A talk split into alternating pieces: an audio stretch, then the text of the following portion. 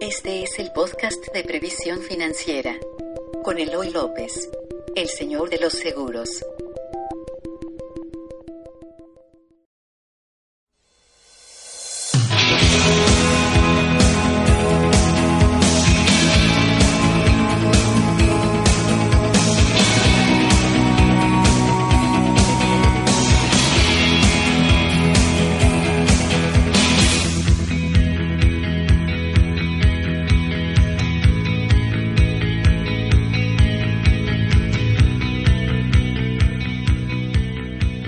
Soy Eloy López, soy el señor de los seguros y deseo que hayan tenido unas felices fiestas y que hayan tenido un, un excelente arranque de este año nuevito que está recién desempacadito.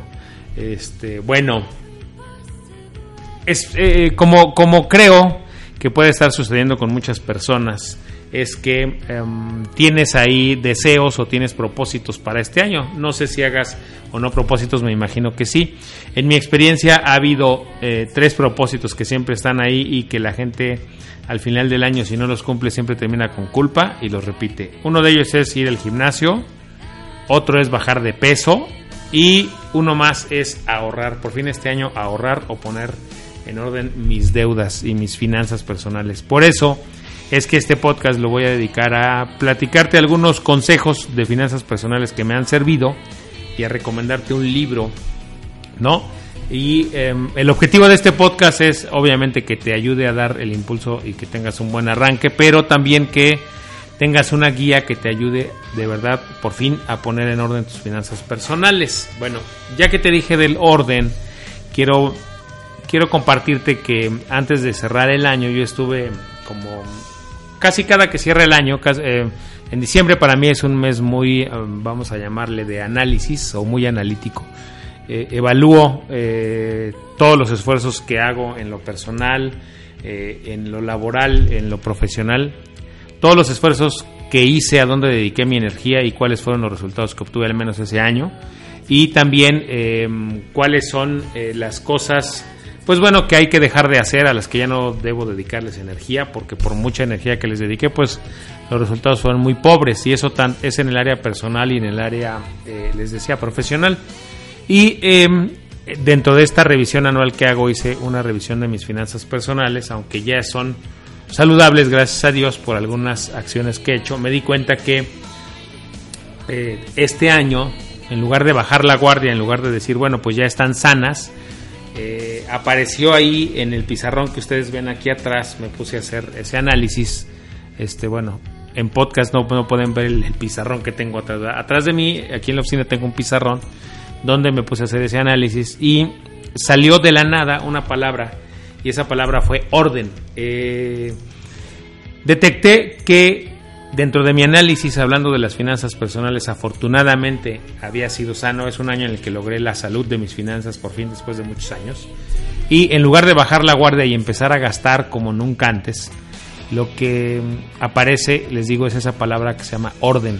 Eh, tengo que seguir un orden para mantener la salud de mis finanzas personales. Y eso es lo que quiero compartir contigo porque creo que si estás endeudado, no importa cuál es la situación financiera de tus finanzas personales, si tú igual te sirve la palabra orden, te va a ayudar mucho. Eh, si tú estás, tienes muchas deudas, lo que sucede es que crecieron o están de ese tamaño porque tú no has puesto un orden.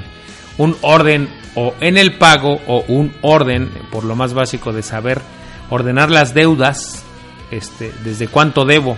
Hay una gran cantidad de personas, un porcentaje altísimo que tiene deudas eh, el porcentaje altísimo, cuando yo te digo, es de 80 o 90%, personas que tienen deudas pero no saben cuánto deben. O sea, no tienen un orden en sus deudas. Entonces, de verdad es importante que pongas orden.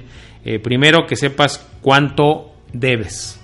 Y segundo, ya que, tienes, ya que sepas cuánto debes, ponlas en orden. Puede ser en orden desde la más pequeña a la más alta luego pon en orden esas deudas, decir, híjole, ¿cuál, ¿con cuál empiezo, cuál ataco o cuál me metería más en problemas si no la empiezo a, resolver? Entonces, si te das cuenta, la palabra orden te va ayudando a, pues, a, poner orden en tu vida. Este, y te decía, si tú utilizas la palabra orden, Ya hablé ahorita de deudas, pero vamos a suponer que tus eh, finanzas son sanas y ahora ya tienes dinero para gastar. Al momento de gastar también debes tener un orden, también el orden es súper importante. Hay ahí una idea que es eh, no es mía, sino la he visto en distintos libros gringos y mexicanos de finanzas personales, donde te dice, primero, o sea, lo primero que hay que hacer con el ingreso que tienes es ahorrar, eso se llama orden. Si tú los ingresos que tienes les pones un orden de cómo los vas a gastar, vas a ver que eh, tus finanzas van a cambiar. Por ejemplo, si tú eh, del dinero que ingresa, lo primero que haces es ahorrar, eso se llama orden. O sea, le mandas al dinero a decir, le ordenas hacia dónde se vaya eh, y primero ahorras y luego gastas. Esa, esa parte importantísima que para algunos es este, obvia, pero no la llevan a cabo, eh, mete en problemas a muchas personas. El no tener orden al momento de gastar el dinero que, que tenemos, el momento de ahorrar, pues es lo que, lo que mete a muchas personas en problemas. A ti, lo que quiero es evitar que te suceda eso. Entonces, cuando tengas tus ingresos, ponles un orden al momento en que los vas a usar o a gastar. Primero ahorra y luego gasta. Ahora, al momento de gastar, empieza gastando o usando tu dinero para lo más prioritario. Y lo más prioritario siempre es tu casa, tu comida. O sea, parece obvio, ¿verdad? Pero lo primero que tienes que gastar es tu casa, tu comida, tus pasajes. Y eso se llama orden. O sea, te vas dando cuenta cómo la palabra orden es una palabra muy poderosa hasta el momento de gastar el dinero. Este, si tú gastas tu dinero de una forma ordenada, o sea, en un orden correcto, ahorras primero y luego gastas, pero el momento de gastar, gastas primero en lo básico, que es comida, vestido, casa, si tienes hipoteca y todo. Y luego ya lo demás, el, al final puede venir la diversión. Eso, si te das cuenta, también se llama orden. Entonces, por, esta, por eso esta palabra me resonó mucho, porque me di cuenta que hay que poner un orden y bueno, en lugar de hablarte de presupuestos y de que te aventes una hoja de Excel, que son muy buenas opciones, el que tú hagas un presupuesto eh, anual, mensual, semanal, son muy buenas opciones porque te ayudan a tener orden. Básicamente, eh, eso es lo que para mí representan los presupuestos, que te ayudan a tener orden. Y bueno, este, el ir ordenando tus deudas y tu gasto, pues es algo que tal vez te puede ayudar muchísimo.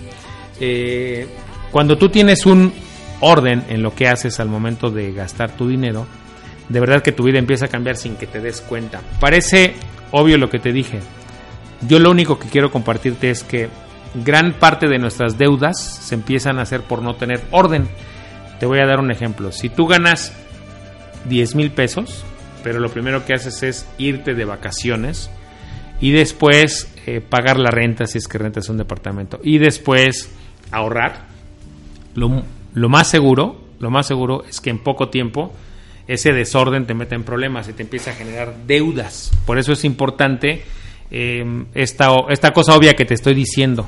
Gasta tu dinero de forma ordenada. Y ordenada quiere decir primero lo más importante y luego al final el placer, ¿no? Y si quieres, si te sobra dinero después del placer, pues hasta los vicios son importantísimos. Pero primero hay que poner orden. Y antes de irme, te quiero recomendar un libro que yo leí ya hace un par de años. Lo, busqué en Amazon, en Kindle de Amazon. Y se llama, el libro se llama La revelación de la riqueza judía. Lo escribió un rabino judío que se llama Celso Kukierkon. Es uno de los mejores libros que yo he leído en los últimos 15 años respecto al manejo del dinero todos los que no somos judíos, los que no profesamos esa, esa creencia o esa religión, siempre hemos tenido dudas de por qué eh, los judíos siempre les va muy bien en el manejo del dinero. Bueno, este libro me pareció de verdad que dirían los clásicos, me reventó la cabeza porque de verdad es un libro muy completo, no solo habla de, por qué es importante eh, tener y generar riqueza, sino que habla de cosas tan importantes, por ejemplo, hablando del orden. Los, este libro del que te hablo habla mucho del orden, tal vez sin proponérselo. Ellos dicen que los primeros ingresos que ellos van teniendo eh, en la religión judía tienen yo no les digo yo no no no profeso esa religión no lo que les voy a decir es lo que leí en el libro este ellos dicen que para los judíos al menos para los de, los, de él, él es un rabino, es muy importante ahorrar en la vida, o sea, crear un fondo de ahorro para la educación, para poderles pagar la educación a sus hijos y para tener un buen retiro. Hagan de cuenta que esas son como dos, no quiero llamarle obsesiones, sino quiero llamarles, este, no recuerdo el nombre que ellos le dan, o sea, esos son dos compromisos con Dios que tienen. Esos son sus dos primeros compromisos. Entonces, cuando ellos empiezan a tener ingresos, lo primero en lo que ahorran es para poder pagar la educación universitaria de sus hijos y para tener un buen retiro. Ya con eso, al hacer eso, dicen ellos, ya he cumplido con mi misión en la vida, porque mi misión en la vida es no depender de nadie cuando yo sea viejo y otra, que mis hijos tengan una muy buena educación. Y alguna vez leí que las personas de religión judía son eh, quienes más premios Nobel han ganado, quienes más aportaciones hacen a las universidades públicas eh, y privadas en Estados Unidos y en el mundo. Entonces imagínense, ellos tienen un orden, o sea, eso se llama orden. Eh, los primeros ingresos que empiezan a tener los empiezan a ahorrar y para esos dos objetivos muy claros. Otra cosa que me llama la atención del libro es la relación que tienen ellos. Nosotros podríamos pensar que los judíos son personas avaras, pues podemos estar, o estamos, estoy seguro que estamos completamente equivocados, porque él habla de que los judíos al momento de crear riqueza lo ven como una conexión con Dios, por lo cual pues tienen muchísimo respeto hacia Dios y hacia este, pues les digo, hacia, no ven el dinero como un medio, sino como un fin y una conexión muy poderosa con Dios, cosa que yo no he visto en ninguna otra religión.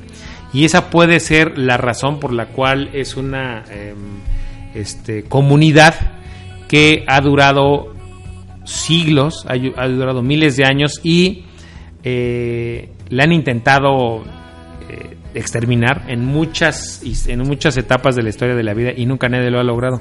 Y no son en número una comunidad muy grande. Entonces, ¿por qué se han mantenido a lo largo de estos miles de años? Pues bueno, por el orden que tienen y por la, eh, el acercamiento hacia Dios que tienen, eso me llama mucho la atención. Bueno, este libro te puede ayudar mucho, de verdad, yo es lo mejor que he leído en, pues, de verdad, de verdad, en finanzas personales y el manejo del dinero y te puede servir mucho porque además no trae nada de creencias judías, más bien él es un libro de finanzas personales, es lo que él dice, escrito sí por un, por un rabino judío y hablando sobre cómo los judíos manejan, pero de verdad trae muchísimo más aprendizaje del que uno pudiera tener, eh, porque además habla de hacer un presupuesto, habla de el dinero en pareja, de por qué es importante que la pareja hable de dinero, porque es importante que ambos estén enterados de, la situación de la familia al momento de las finanzas personales. Habla de, les digo, esta conexión con Dios y lo importante que es para ellos generar riqueza en esta vida, porque es eh, como el mandato que Dios tiene hacia ellos. Y bueno, no es que yo los quiera eh, convertir a la, comunidad judía, porque además, pues bueno, no están reclutando, ellos este, pero sí creo que es un libro muy, muy recomendable porque podemos aprender mucho de ellos. El libro, repito, se llama La El secreto de la riqueza judía revelado. Lo escribió Sergio, no, Celso Cuquiercón y lo pueden encontrar. Yo lo tengo en digital, en Amazon o tal vez en Gandhi o en algún lugar. Ese libro les puede servir mucho para que ese propósito de ahorrar o de poner en orden sus finanzas personales no se quede nada más como un propósito, sino como eh, un, un nuevo hábito que ustedes puedan tener en su vida que les puede cambiar este pues para bien eh, la situación y que al final del año no sea una cosa que se quedó ahí en el tintero, sino el haber este, podido mantener el paso y poner en orden sus finanzas. De verdad, deseo, deseo que logren ese propósito pero no solo lo deseo, les quiero dar herramientas como este, como esta, este, el compartir mi propia, mi propio análisis personal y la palabra orden que ahí me apareció, porque me pareció importante y este libro, ojalá les sirva mucho y bueno, les recuerdo antes de irme que nos pueden encontrar en previsiónfinanciera.com en las redes sociales.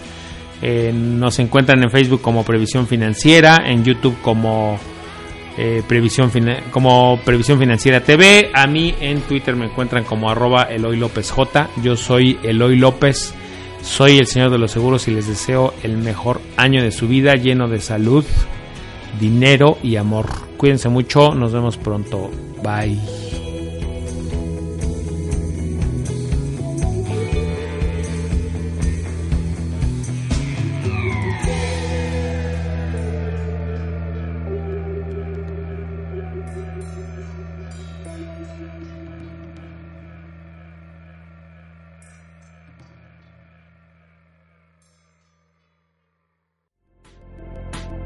Gracias por escuchar el podcast de Previsión Financiera con Eloy López, el señor de los seguros.